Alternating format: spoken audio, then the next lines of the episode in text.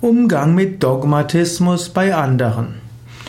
Wenn du Dogmatismus bei anderen wahrnimmst, frage dich erstmal, ist das wirklich Dogmatismus?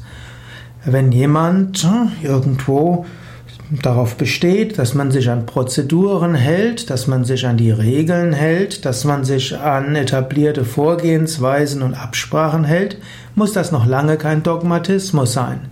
Und wenn jemand die Ziele seines Unternehmens oder die Ziele seines Vereines ernst nimmt, muss das auch noch kein negativer Dogmatismus sein.